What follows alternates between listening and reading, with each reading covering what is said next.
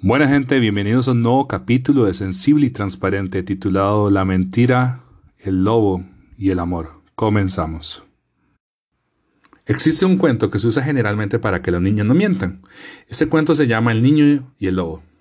El cuento relata que existía un niño que siempre gritaba, ¡Ahí viene el lobo! ¡Ahí viene el lobo! Y los pueblerinos del lugar corrían siempre a socorrerle. Pero fueron tantas las veces que este niño se burló de este pobre pueblo que cuando el lobo apareció esta vez genuinamente, no encontró a nadie que lo socorriese. Te podrías estar preguntando qué relación tiene esto con el amor y con la mentira. Y te voy a decir algo, tiene mucha relación, pero vamos a comenzar parte por parte. Una de las primeras partes que tenemos que saber es que si conocemos el amor, sabemos que el amor es Dios. Pero sabiendo esto, entendemos que ese amor es una sustancia demasiado pura y que esa sustancia tan pura viene del corazón de Dios. Pero esta sustancia no se queda ahí. Esta sustancia también es derramada sobre cada uno de nosotros. Si no me creas, vamos a ir a, a Juan 4:16 para poder especificarlo un poco más. En Juan 4:16 dice, y nosotros hemos llegado a saber y creer que Dios nos ama. Dios es amor, y el que permanece en amor, permanece en Dios y Dios en él.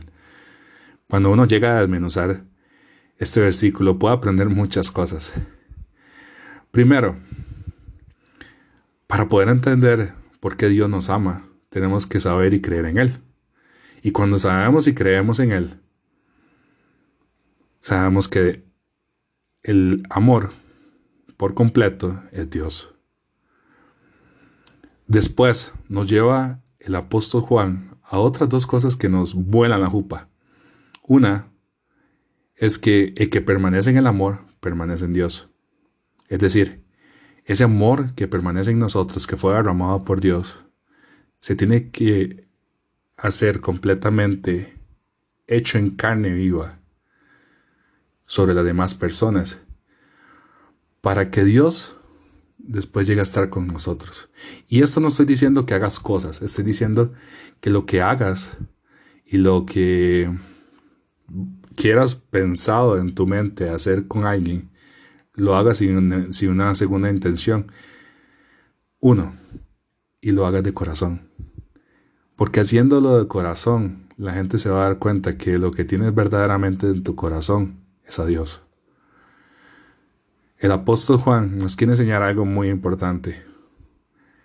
Además de, de saber amar, además de, de enseñarnos a permanecer él nos quiere enseñar que si creemos en Dios y si lo amamos genuinamente, no tomemos el, doble discurso por lo general que tenemos muchas personas para decir, es que yo, yo amo al pecador, pero aborrezco su pecado. Cuando haces esto, te vuelves un mentiroso porque el amor, el amor y la gracia de Dios cubren multitud de pecados. Ahora te preguntarás quién es el lobo. El lobo es muy fácil de responder quién es. Los lobos son todos aquellos que no aman de la misma manera que Jesús nos amó y el mandamiento que nos dio cada uno de nosotros, que quienes somos sus discípulos. Si no me crees, Jesús nos amó con hechos y podemos ver cada uno de estos hechos en los pasos que Él da hacia la cruz.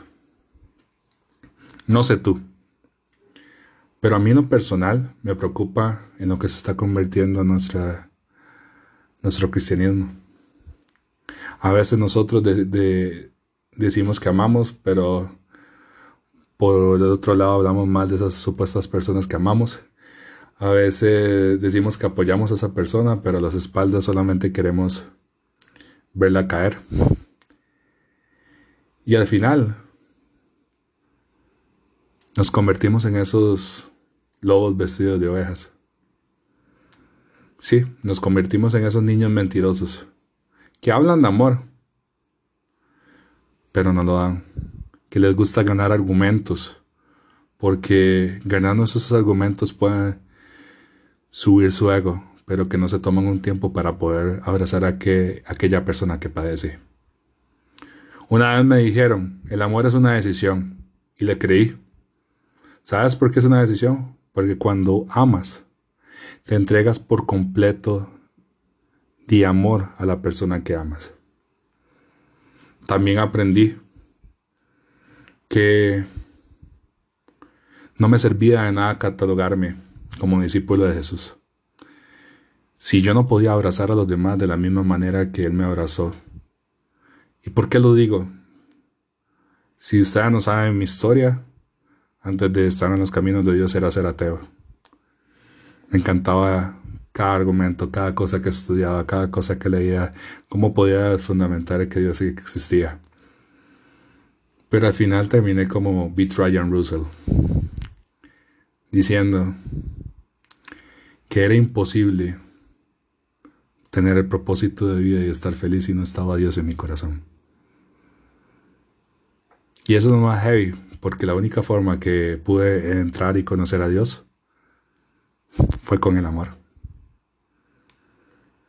¿Y por qué con el amor? Porque cuando entra el amor, el amor cambia, el amor transforma y el amor tocó las fibras más, más débiles de mi corazón, las, las que yo tenía así, que ya, que yo creía duras, pero al final eran como de, de vidrio, literalmente. Ahora, volviendo al tema.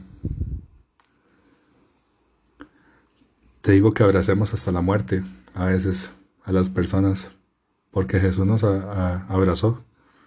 Jesús nos abrazó en nuestras peores pruebas y en nuestras peores dolencias. Y con esto te puedo decir esto. Sí, la fe sin obras está muerta, pero el amor sin una acción, sin una decisión antes, también está muerto. Entonces decida amar, así como Jesús amó. Creo que como cristianos tenemos que dejar de hablar tanto que amamos y deberíamos empezar a demostrar con hechos que amamos como Dios manda.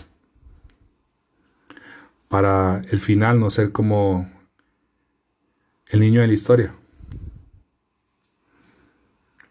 Porque a veces no, somos tan buenos para mentir que amamos.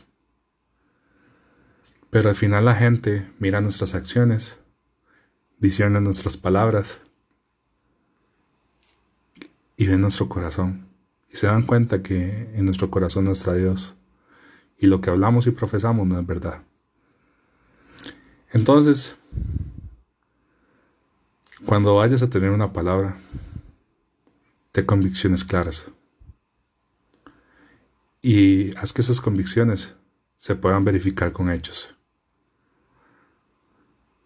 Porque hechos palpables hablan más que mil palabras bonitas. Y espero que también pueda ayudarte este versículo que me llenó. El que no ama no conoce a Dios, porque Dios es amor. En pocas palabras, Dios es amor, y si fuiste llenado con esa esencia tan pura de amor, dala a otro de la misma manera que Dios la dio contigo.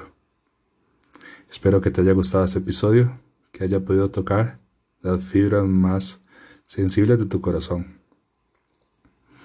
Y nos escuchamos en otro momento. Ama todo el tiempo. Abraza todo el tiempo. Pero sobre todo, busca ser el reflejo de amor aquí en la tierra para los demás. Bendiciones.